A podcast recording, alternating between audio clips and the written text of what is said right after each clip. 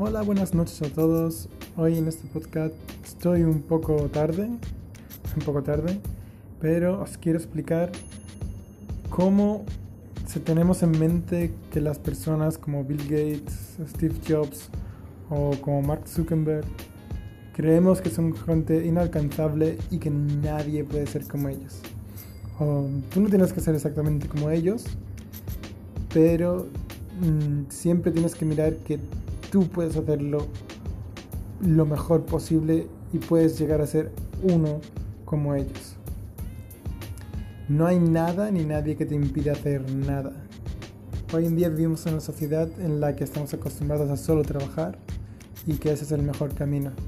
Y cuando le dices que quieres a alguien, que quieres mejorar y quieres arriesgarte de alguna forma en algo, te suelen mirar mal o no lo suelen aceptar olvida ese tipo de, de, recomendaciones y ve a por tus sueños.